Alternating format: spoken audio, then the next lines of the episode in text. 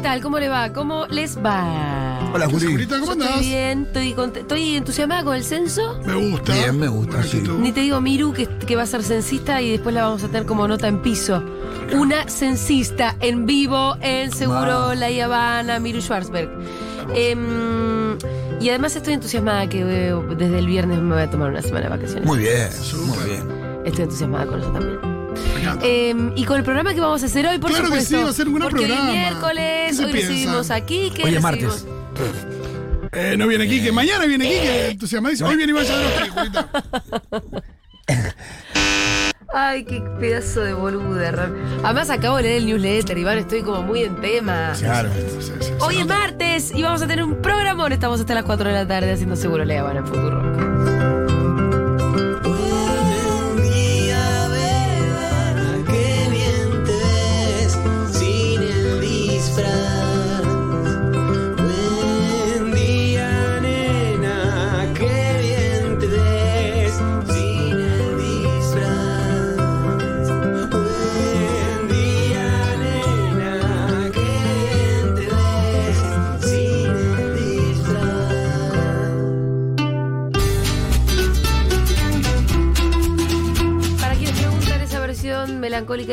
Nena, son Julián Cartoon y Malena Villa. Claro que sí. Así que para siempre les estaré agradecida.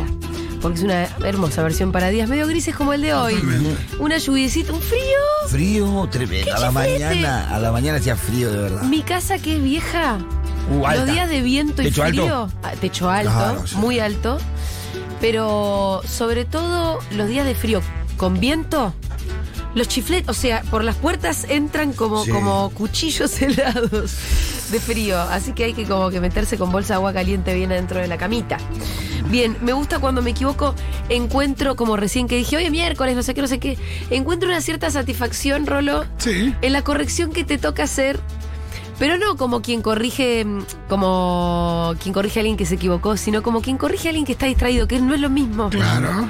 Hay algo con, bueno, pero es, pero es martes, Julita, Sí, como sí. hay algo, o no me, vas- Sí, sí. me vas a negar que hay un placer con eso. No, no, siempre prefería que lo dijeras bien. no, claro. no, no, no, pero pará, no te lo estoy diciendo como el forro que corrige al que No, se no, equivocó, claro que no. sino como el que corrige al que está distraído y se le caga un poco de risa. Eso, Sí, eso sí, eso sí, eso sí, sí, sí, Rolo, sí. se nota el placer, las, una, una especie de media sonrisa. Eso sí, porque me- es divertido. Sí, sí, sí. Claro. Y porque se genera algo, es un momento. Si vos hubieras dicho, eh, hoy es martes. Uy, sí, no igual. pasa. Ah, bueno, sí, es martes, qué sé yo, Claro, qué sé yo. es- por eso lo digo, la gente que es disruptiva es la que dice cosas que Y sorprenden. aparte, si vos decís que es miércoles, cuando es martes, y te mete tres eh, botoneras de esas, Claro, más te reís, más te reís. Che, bueno, hoy es martes, por si alguien estaba distraído. Hoy es martes. Y por eso vamos a recibir a Ivancito Jagroski. ¿Viene al piso o...? No, viene, viene, Ah, viene, viene.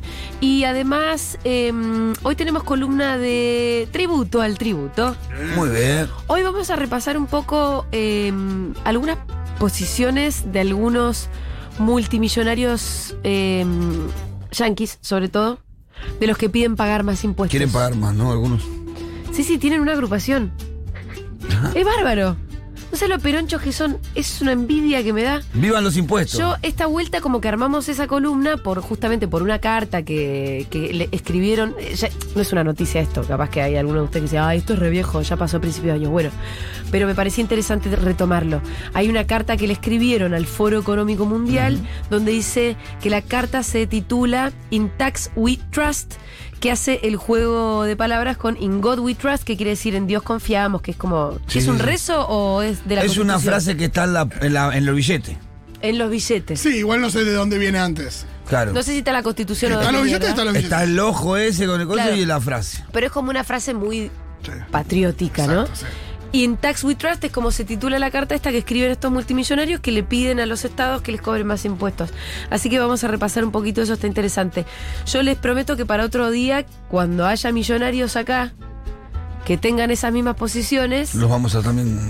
yo lo resaltar. voy a encontrar, lo voy a Lo vamos a rescatar. resaltar, claro, sí. Eso es lo que- Lo estuvimos buscando, es No más, los pero encontré. lamentablemente no los encontramos. Vamos a ver si mañana en el censo sale reflejado alguno, qué sé yo. Viste que hay una paranoia con el tema del censo, que hay gente que dice mm, que no quiere poner los datos. Eh, online. No, no, que no quiere poner los datos reales por miedo a la FIP. Porque te van a investigar. Porque si vos pones que tenés tres baños, capaz no vaya a venir la FIP. a cobrarte un poco más porque tenés tres baños y no dos. El otro día lo dijimos, eh, que el censo era una gran oportunidad para realmente claro. hacer eso. Sí, sí, pero no. Digo, pero- no va a suceder, pero. Pero escúchame, si, este, si, si el gobierno no es capaz de más o menos segmentar las tarifas de la luz con los datos que tiene, que, o sea, con el censo te van a mandar a la FIP. No, aparte. Ojalá. Digo, eh, por eso, por supuesto, sí, por ahí probablemente es tipo Ya arran- inconstitucio- inconstitucional y todo. Pero yo, si es censista, de repente mira ahí que hay un. En el garage de una casa hay un barco de un yate de lujo. Ni que anote. Ano- Yate de lujo. Anote. que haya una, una especie de asterisco al final del censo, como diciendo asterisco a FIP. Sí. Qué loco, ¿no? Estaba pensando que el, el miedo a la FIT es un privilegio de unos pocos, ¿no? Claro. Yo nunca Total, le tuve total. miedo a la FIT. Total, Nunca. total, Que total. venga, por ahí me deja algo, porque llevase no se va a llevar nada. Excelente definición. El miedo a la FIP es un privilegio. ¿Lo puedo tuitear? claro, sí. Igual, guarda con. Yo creo que depende del impuesto, porque hay. Nada, debe haber gente que tiene un comercio y que, y que en el ida y vuelta de los impuestos, si se desordena, eh, digo, se le puede complicar la cosa. Digo, Sí, pero hay- no le tiene miedo a la FIP. Si cumple más o menos. No, No, veo no, un cumple, kiosquero no. diciendo, uh, la FIP. Como si veo a tipo de muchos recursos, de mucha guita, con un pánico a la FIP. Que nos digan del otro lado, comerciantes, digo, comerciantes o gente que, que no tiene demasiado, que si, si le tiene miedo a la FIP. Está bien. Yo creo que está más extendido de lo que pensamos el miedo a. El miedo a la. FIP está extendido, pero porque te llena la cabeza. Sí, sí, por supuesto. Es eso que tratamos de desmontar en esta columna que, que- que hacemos acá habitualmente, como em, los primero insistir en que los impuestos les lleguen más a los que más tienen, pero además que son el único mecanismo de reparto de la riqueza, el- uno de los mecanismos en realidad más importantes del reparto de la torta. em, y que, que hay que pedir más impuestos, no menos. Es como el monotributista ahí que lo quiere votar a mi ley porque piensa que lo están recagando a él. En realidad, ¿sabes qué? Tenés que pedir más impuestos, pero los que más tienen. Eh, Que los impuestos sean progresistas. Sí, que sí, que sean progresivos. Progresivos. Eso es lo que tenés que pedir, que sean Progresivos. progresivos. El miedo a la. Bueno, nosotros la relación que tenemos con, con la FIP es más a través de las cooperativas. Y la verdad que estaba haciendo una recapitulación así mientras hablaba Julia y hemos tenido dos o tres inconvenientes con la FIP, con distintas cooperativas. Pero siempre llegamos a buen puerto, tuvimos una moratoria, un plan de pago, no hemos atrasado con impuestos como mucho le pasa, pero eso no ha generado un miedo a la FIP. Fuimos y la resolvimos, o sea, Sí, yo creo que hay una gran. Mucho, mucho, también debe ser eso, mucho para, para, para nosotros, para embargarnos, ¿no? Tampoco, No, ¿Viste? ¿Qué sé eh, por ahí, eh, eh, reordenando lo que estábamos diciendo antes, me parece que sí hay una gran masa de personas que pagan sus impuestos, Sí. que si no los paga se le complica la cosa porque los tiene que pagar, y que ve que lo de arriba, muchos no los pagan. No pagan. Claro. Bueno, Evaden, dejemos todo para la columna, por favor. Dale, Sí, no, sí, te sí. estamos robando No, columna. no, no, no, no, no, pero porque son, son los temas que quiero que Claro, no, no, no. Ah, porque ahora tenemos pensada otra cosa, porque hoy es el día del reciclador urbano. ¿O es el día del Sí, reciclado? el reciclaje. ah, es el día del reciclaje en general. El reciclaje. Excelente. Eh, viva el reciclaje. Viva el reciclaje para nosotros. Yo tengo que hacer un mea de, culpa. aparte de ser un una el cuidado del medio ambiente, el cuidado de nuestro planeta, el reciclaje básicamente es eso, para nosotros es claramente la creación de puestos de trabajo y el medio de vida de cientos de miles de argentinos a lo largo y a lo ancho del país. Una salida laboral. Una salida laboral, claramente. Creemos que en la- en el cuidado del medio ambiente hay una. Clara, un- un- puede haber una creación de puestos de trabajo, puede haber inclusive un. No diría una industria, pero sí una fuente de empleo, una actividad en sí, el, el cuidado del medio ambiente. Totalmente. No sé y si tendría que multiplicarse cada vez más, Y ¿no? que, claro. Y además tendría que, desde el Estado, organizarse mucho mejor también la cuestión del reciclado, porque Sí. eh, yo todavía no veo en mi cuadra que esté claro. O sea, en realidad en mi cuadra no hay una campana No hay para una campana. reciclados. Te dice, bueno, anda a dejar tu reciclado. No puede estar a, a cinco cuadras, porque entonces no voy a ir hasta Comúnmente allá. son plazas, parques o estacionamiento de algún supermercado grande en la Pero zona. ¿por qué no todas las campanas tienen su campana de reciclado al lado? Sí, yo creo que el gobierno de la ciudad invierte muchos recursos y vos ves la partida presupuestaria en cuanto a, al, al- al- al ince- incentivar al vecino la- las- las movidas publicitarias para incentivar al vecino al reciclaje. Yo creo que lo hace, hay una, hay una infraestructura que no hay en el resto del país, también hay que decirlo, o en algunos lugares determinados Sí, del país, no en todos más lados. Que, más que en otros lugares. Sí, hay una mala utilización de eso. Los reclamos de los recicladores urbanos van desde encontrar eh, animales muertos en las campanas verdes hasta comida de desecho. La gente no, en la ciudad de Buenos Aires no utiliza bien las campanas. Las No. utiliza mal, le complica la vida a los Es recicladores. cierto que falta, o sea, falta política pública porque faltan buenas campañas de concientización, falta que todo el mundo empiece Qué loco, a ¿no? a Porque con la comunicación que hace el gobierno de la ciudad, ¿no? Boludo, con la cantidad de plata que gastan en. Pero además, es algo sobre. respecto a lo que nadie puede estar en desacuerdo. ¿Por qué no le ponen un poco más a una política donde haya muchas más campanas verdes, donde realmente todo el mundo tenga que tener, no sé, lleva- eh, llevar a las casas los basureros para los reciclajes, para los reciclados? Sí, Eh. o con acciones más cotidianas que tienen que ver con. El otro día vi un videíto en TikTok que es un. eh, quiero decir, TikTok es un viaje de ida, muchachos. Es- Sí, no, no voy a entrar ahí. No entré, Juli. No, no, entré. yo ni siquiera entré al- a- al avistaje de proceso stories. porque no puedo salir. Ay, pero tu mamá ya está grande. ¿Qué te iba a decir? Bueno, no, viendo un videito en TikTok en donde qué fácil que es terminar un yogur, por ejemplo, o Sí. un, ta- ta- un tacho de dulce de leche, Sí. lavarlo como lavas un plato y dejarlo en el costado, secarlo y ponerlo en una bolsa. Con eso no saben cuán mucho están haciendo para Sí. los recicladores. Y Pero es eso un no segundo. se sabe, más. eso lo hemos charlado acá, pero. Nadie lo ¿Qué? hace. Es un segundo nomás. Sí, Es yo lo hago solamente con las botellas o las cosas grandes. No lo hago con las Pero cosas es un segundo, es como lavar un vaso. No pierdes más tiempo que lavar Es un un vaso. segundo. Y que al reciclador le hace em, muchísimo bien. Yo tengo que hacer un mea culpa. Absoluta. Por eso voy a hacer preguntas de cero que ojalá por ahí le sirvan a la gente.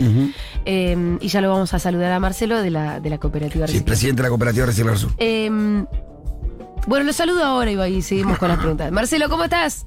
Hola Julia, buen día. ¿Todo ¿Cómo bien? estás, Pitu? ¿Qué tal? Hola, ¿Cómo Marce. va? Bueno, feliz día, Marce. Gracias, gracias, muchas gracias. ¿Lo celebran de alguna manera en la cooperativa? ¿En una tortita, un algo?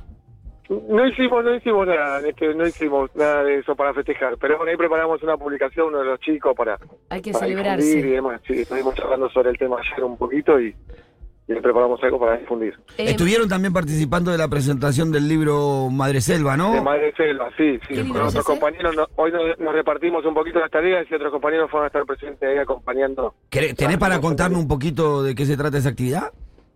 Eh, mira, Pitu, ahí eh, yo no estuve presente, estuve hoy, hoy me dediqué a retirar materiales que juntaron de un colegio, de un bachillerato popular, donde articulan con nosotros en la cooperativa. Ellos están hace un año que estaban juntando eh, botellas, latas, eh, diferentes plásticos, y nosotros le damos una mano, es un bachillerato popular que, que sustenta a sí mismo y nos, a través del ingreso que le generamos nosotros, ellos por ahí compran tizas, eh, Borradores, algunos insumos para la escuela. Y, y hoy yo estuve más eh, abocado a eso y los compañeros Martín y Pancho Sí, se bueno, fueron para... para Cuento un poquito yo. Madre Selva es una cooperativa histórica de reciclado eh, que está ubicada más en la zona norte de la ciudad de Buenos Aires. Tiene un predio que le entregó, creo que Néstor Kirchner en persona, le entregó Ajá. un predio grandísimo. La verdad que es un predio inmenso en donde es como la madre de las cooperativas de Claro. reciclado de la zona, Madre Selva. Y ¿Cuántos recicladores laburan ahí? No, el número no tengo, pero Montón. están cerca de los mil. Ah, guau. Sí, sí, sí, sí, sí, un montón. Sí, sí, son muchísimos. Muchísimo, porque no solamente la planta inmensa que tiene, sino la cantidad de recicladores que trabajan con esa planta. Ellos vienen desde las luchas de los fines de los 80 con este tema, ¿no? Son Ajá. históricos en esto. Hicieron un libro con recopilación de imágenes y testimonio de lo que implica la vida del reciclaje, cómo, cuál fue su historia, y hoy lo estaban presentando, así que compañeros miembros de la cooperativa de Reciclar Sur están en este momento, creo que en esta hora, acompañando la presentación del libro. Ah, mira, perfecto. Estaban ahí, sí. Eh, yo iba a ir a algunas preguntas cotidianas como para que sea un servicio para oyentes también. Que sé que muchos del otro lado tampoco eh, se tampoco se ordenan en la tarea de aportar un poco al reciclado. Yo, por ejemplo, en mi casa, yo debería tener un tacho grande para los reciclables y uno para los que no. Yo sí, ¿yo qué hago? Pero, por ejemplo, yo puedo mezclar cartón con vidrio en el, en el tacho de reciclables. Si está limpio, sí. Si está limpio el vidrio. Si está limpio y seco, sí. limpio Y y, el seco. cartón lo mismo. Bueno, Sí, se- a ver, sería Marcelo. no, no, eh, sería lo ideal que, como ese pito, podrían, si están limpios, sí, pero sería lo ideal eh, poder separarlos, ya que se vas a separar los, los secos de los húmedos, poder secar- se- separar lo que es el vidrio aparte, siempre aparte, los plásticos, el cartón, del papel. Porque Sí, es un. pero pará. sí, Más el vidrio porque el vidrio es peligroso. Claro, claro, por eso Pero el, el tema es que entonces ahí tengo que tener tres tachos de basura en mi casa. Sí. Sí, pero lo que pasa es que el vidrio no es que todo el tiempo estás tirando cosas de vidrio a la basura. Vidrio es Pero el que es- por ¿Y el plástico sí lo mezclo con el cartón? Si pudieras separarlo mejor, en el caso de que no tenga, que no tengas espacio. Es que eh, si no necesito cuatro, plástico, Claro, cartón, si vos no tenés, vidrio, vivís en un departamento chico y no Mi tenés cocina es muy espacio, chica, necesito ya con que separes los elementos reciclados de los orgánicos, ya es un montón. Si tenés más espacio, podés separar los reciclados, cartón por un lado, plástico por el otro, vidrio por el otro, y cada uno de los elementos, mejor. Pero entendemos que también tenés que tener espacio para hacer eso. Claro. Ahora, Aunque- cuando yo voy a la campana, ¿no mezclan todo ahí? Eh, las campanas son un desastre. Yo en general lo que hago es lo dejo aparte. Digo, si llevo, no sé, tengo una bolsa donde metí solamente plástico eh, seco, digo, vacié bien la- las bebidas, qué sé yo. Siempre dejo la bolsa que se vea un poquito que es plástico, la abro un poquito como para que se vea y la dejo al lado de la campana, no la meto. Sí, yo vi algo. Digo, digo, o del contenedor de, Claro. de mi casa porque sé que siempre pasa alguien. Eso se usa muchísimo y ya parece haber un código implícito entre el reciclador y la ciudad de Buenos Aires cuando encuentra una bolsa apoyada en el costado del, del- porque del porque volcán, tiene algo que tiene. o es ropa, valor. o es ropa, Exacto, que- yo o, es algo que puede tener valor e importancia para el reciclado. Yo vi, por ejemplo, que, es- que lo propuse en la columna cuando hablamos de reciclado, yo vi en San Vicente que lo que hacen es clavar un clavo grueso en un árbol cercano al Y tacho y dejan la Porque en el bolsita piso colgada. también eh, Claro. pues se moja o lo que sea. Entonces, eh, todos los que laburan el reciclado en, en San Vicente saben que van a encontrar colgado en la bolsita. Ah, puedo ir a clavar un clavito, pues yo siempre lo dejo con Sí. un árbol y el otro día me pasó que había caca de perro. Claro, y queda ahí. Entonces, nada, saqué la caca y lo apoyé, pero es verdad que es mucho más fácil. Sí, pero un clavito al árbol no le hace nada y, y podés colgarlo ahí, es mucho más fácil. Me parece que es un pequeño, un pequeño trabajo. eso no que- ensucia porque 15 minutos desaparece. Sí, no, enseguida, si Sí. vos tenés. ¿Cuántos recicladores van a la ciudad de Buenos sí. Aires? Ten- eh, Van a pasar. tienen sus horarios, todo. sí. Eh, Marce, ¿algún, ¿alguna ac- acotación? No, mira, yo en, en la experiencia que tengo con los vecinos, en la calle, lo que se ve eh, en la vida cotidiana, así en lo diario, por ejemplo, en la cuadra donde yo vivo está como dice Pito, están los clavitos en el palo Ajá. y te separan.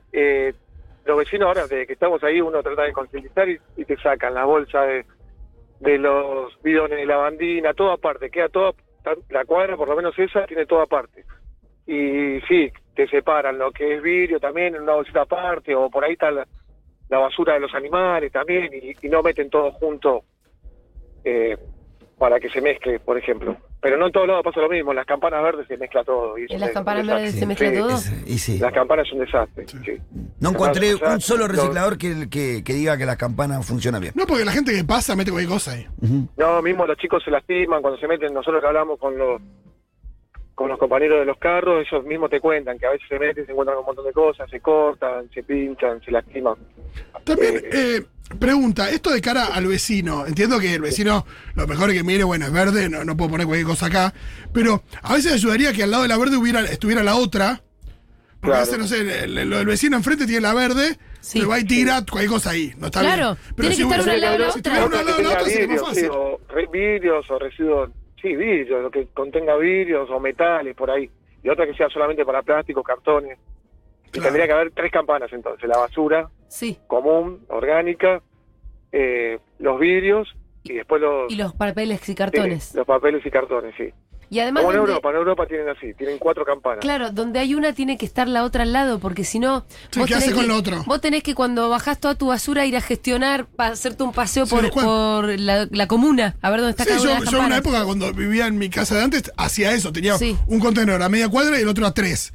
Y Entonces, vas a uno no, y otro. cuando eh, acumulaba plástico, cartón, que eso por ahí tardás en acumular una buena cantidad, eh, lo llevaba, pero es molesto. Em, ¿Hay pr- proyectos en la legislatura porteña como para empezar a ordenar un poco la ley? Yo entiendo que... Que empiecen por no o la reprimir, ley de basura, por ahí cuéntemelo ustedes, por ahí es- está buena, pero se aplica mal. No, me- por lo menos no sé si Marcelo o Ricky. Ricky también está Ricky está en comunicación también. Ricky, ¿qué haces?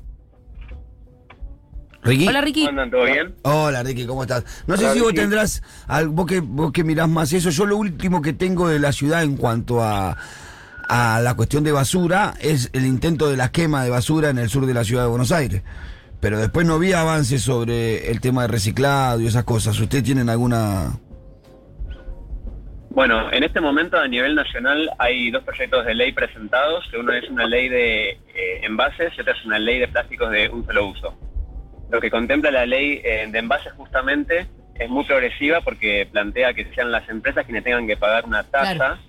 Que fomente eh, a que las cooperativas y demás empresas de reciclado puedan brindar este servicio ecosistémico tan eh, importante. Sí, eso lo hablamos con Quique seguido, lo de la Sí. ley de envases y que las empresas se hagan cargo. Obviamente que las empresas, Sí, está por el cielo, el lobby de las empresas es el- la, la- entiendo que la que está frenando la posibilidad del avance de la ley de envases. ¿No? ¿Rafa se nos fue? Sí, sí, es Ah. principalmente eh, ese lobby y después un poco en lo que iban a la ciudad eh, de Buenos Rico. Aires puntualmente. Lo que está eh, ocurriendo es que hay una ley, que es la ley eh, de eh, basura cero, que es del año 2005. Sí, me acuerdo. la ley en sí es bastante progresiva, pero bueno, como comentaba Julia anteriormente, el tema es cómo se termina aplicando, eh, porque siempre encuentran alguna, alguna trampita para vender eh, hacia afuera que esa ley está siendo cumplida, pero en definitiva la ciudad de Buenos Aires tiene un problema tremendo porque el complejo Norte 3, que es a donde van a parar muchos de los residuos que salen de la ciudad de Buenos Aires, está eh, a punto de eh, colapsar y esta ley eh, que habían incentivado en su momento, que era la de termovalorización, como comentaba el Pitu, justamente lo que intentaba era como un manotazo de ahogado para salvar esta situación, que es que realmente no se está haciendo una gestión eficiente de los residuos. Claro, acá mira, Claudia me manda, le mando un beso a Claudia, me manda el eh, como un folleto de los que reparte con la firma de la Ciudad de Buenos Aires, que es Bar Recicla, donde entiendo que está todo, o sea, está bien la propuesta. Claro. eh, reciclables, si te dice limpios y secos, dejarlos en la campana, en la campana verde, eh, metales, tetrabricks, papeles, vidrios enteros, plásticos, cartones, limpios y secos, depositarlos en campana o contenedor verde, en bolsas cerradas, 19 a 21. Em, y la basura en contenedores negros o grises, residuos sanitarios, colillas, restos de comida. Está muy bien eso, pero... sí, pero no. No, ¿por qué no está funcionando? Sigo preguntando. Porque las ¿Será porque las campanas están separadas? Eso por lo menos para mí es uno de los motivos. Yo creo que combinado, a, a mi entender, no sé qué pensarán los chicos, a mí me parece que es un poco combinado con las campanas, la lejanía de, la camp- de las campanas y no dar coordinado mejor ese trabajo y también con una falta de concientización de- del porteño medio. Claro. Sí, es eso, Pitu, es eso. Falta mucha educación ambiental en lo que es la ciudad, en toda la Argentina, no solamente en la ciudad. Eh, no hay, debería haber una campaña un poquito que profundice un poco más eh, la, la capacitación, la educación ambiental en los vecinos. Mirá que loco, si, si pensamos en esta campaña de la transformación no para, eh, pero dedicada a algo que tenga sentido, que sea, por ejemplo, el, reciclaje, Sí. eh, La- ya lo hubiéramos, lo hubiéramos enseñado a todos los porteños Sí. Claro, a hacerlo prende, y lo estaríamos haciendo bien. La, la Con gente esos se mismos prende, recursos. La gente se prende, es solamente eh, meterle ahí un poco de apostar ahí, dedicarle. La gente se prende en base a la experiencia que tenemos nosotros, que quizás no abarca mucho territorio. Yo te estoy hablando de mi manzana y nosotros tratamos de concientizar que vamos a los barrios y demás, pero hablando a, a un nivel más expansivo, quizás queda mucho por abarcar. Y la gente se prende, o sea, le interesa el tema, solamente que hay que alguien que impulse o que de- que dedique un poquito más de lo que se está haciendo. A a- eh, me parece que es como romper la primera barrera. Cuando no lo, no lo haces, te parece lejano. Ponele, hoy vos estás en tu casa, seguro mucha gente que nos está escuchando Sí. está en su casa y no lo hace. No, no, no, no recicla, o sea, tira todo al mismo lugar. Y hoy le parece una paja, ¿viste? Dice, no, es un quilombo. Y eso". no lo es. No es. Una vez que lo tenés organizadito la Pero primera vez, es mucho más fácil. Hay que comprarse, sencillo. hay que comprarse dos tachos. Otra- yo lo hago en bolsa en casa, yo ¿Vos no tengo tachos, Ah, yo ¿no? tengo bolsas. Hay dos bolsas grandes, que son dos bolsas negras de residuo grande, en donde van las botellas. Las botellas cuando las terminamos de usar, las enjuagamos, las desinflamos y le ponemos la tapita y la metemos adentro para que entre más cantidad. Y por otro lado tenemos lo que es papel y cartón limpio, lo metemos ahí. Y después tenemos el tacho común de basura. Sí. Pero ya No, tenemos lo que te das cuenta cosas. que es muy loco que cuando empezás a poner las cosas de cartón y de plástico en, en bolsas aparte, te, dure- te, te, te rinde mejor el tacho de Claro, basura. sí. Porque a veces, a veces lo que pasa en casa cuando alguien medio distraído mete una botella de gaseosa en el tacho común, Te ocupa todo el tacho te y... ocupa todo el tacho y de repente decís, me quedé sin tacho. y Sí, no sí, sí. Y lo orgánico te das cuenta que es mucho más chico de lo que, de lo que parece ser. Sí, sí. Che, acabo de encontrar en Mercado Libre unos tachos que son como apilables. Ah, ellos son buenísimos. Son buenísimos. Mirá, porque podés, eh, eh, como sobre el mismo metro cuadrado, poner uno arriba del otro y cada uno tiene su entrada. pri- su Me entrada. gusta, y aparte es barato, hay que ver el tamaño. Y te, Bueno, te- no te se lo recomiendo para tu casa, Sí. para uso de tu... ¿Vos tenés plantas en tu casa no? Tengo plantas. ¿Tenés plantas? Hay unas que se llaman eh, com- compostera con Sí. portón, que son dos macetas a los costados y en el medio tiene una compuerta, que vos Sí. le vas echando tu comida, tu residuo, manzana, y, y solo labura. Va descomponiendo Me el da miedo a compost. mí el compost por los ratones. En mi casa hay mucho ratón. Pero ahí va a ser difícil que se le meta. ¿eh? ¿Sí? Después te muestro, te mando Bueno, un video. después lo. El maestro Splinter, no sabe lo que era. ¿eh? Eh, no. Recordemos el. No, sí, sí, mi casa cuando tiene problemas de ratones es heavy. Eh, bien, así que vayan del otro lado, quienes todavía no lo hacen, es una pavada y se. La verdad que se mm, aporta mucho. Pasa, por ejemplo, abajo en la, en la campana de que está junto enfrente de mi casa, que cuando van los muchachos, Se que meter se meten adentro, da mucha pena por ellos y no sé cómo deja la vereda. Claro, porque lo que es verdad también es un eso. bajón lo que como Porque los chicos lo que terminan haciendo, los chicos no están chicos, se meten medio cuerpo balanceándose adentro del bolquete y rompen la bolsa para ver si adentro encuentran algo. Eso implica que estos chicos tienen que estar metiendo sus manos entre la comida podrida, Sí. entre pañales estirados, usados, sí. eh, se cortan, con todo lo que implica cortarte la mano metiéndola dentro de un tacho de basura, con todas las enfermedades que eso implica, con la indignación, eh, eh, lo hace indigno al trabajo que, que ellos están haciendo esta conducta de los vecinos. Así que si pudiéramos mejorar nuestra conducta, vuelvo a repetir, asociarnos con todos, yo estoy seguro que todos los que vivimos en una ciudad tenemos un- una persona que pasa con un carro en algún momento del día por la vereda de nuestra casa. No tardamos dos minutos en frenarlo y decirle, flaco, ¿qué juntás vos? Y yo te lo dejo colgadito acá. Sí. Y te asociás con alguien que le generás laburo y de paso cuidás el medio ambiente. Excelente. Bueno, eh, a los dos les quiero agradecer, a Marce y a Ricky también por el aporte y mandarles un beso grande. Muchas gracias, Julia. Muchas gracias, Pitu. Y Muchas suerte gracias, que, que- Pito. que siga creciendo esa cooperativa. Estamos acá, estamos acá en la cooperativa trabajando. Seguimos Excelente. dándole uso al molino. Ah, muy bien. Ahí el molino para el que aportaron muchos de los oyentes Eh, que están escuchando. Ha crecido ahora. mucho la cooperativa, la cooperativa ha podido comprar otras maquinarias. El otro día estábamos haciendo una cuenta y capital de trabajo. La cooperativa cuenta con 12 millones de pesos en capital de trabajo en maquinaria. Eso es en, la, en maquinaria. En maquinaria, en herramientas. Ha, ha generado muchísimo. Hoy están en, preso, en pleno proceso de mudanza a un galpón más grande porque les quedó chico el galpón. Ya y eso tiene que era enorme ese galpón. Y ya tiene vida propia, están buscando un galpón de 800 metros cuadrados. mierda. Eh, estamos felices, estamos felices. 1140 660000, ahí nos están llegando sus mensajes. En Córdoba ya hay bastante movida en cuanto al reciclaje desde el municipio, todavía falta, pero la verdad es que se han construido muchos centros verdes y bueno, se está moviendo el tema. Parece que funciona. Es que es Pasan por todos los barrios eh, a determinadas horas, no sé si por todos los barrios, pero bueno, por mi barrio pasan eh, una vez por semana juntando los reciclados y bueno, parece que es una movida del municipio de Có- Córdoba Capital. Por... Es que es muy rentable para el municipio el tratamiento de la basura en dos sentidos. Es un problema para todos los municipios la basura.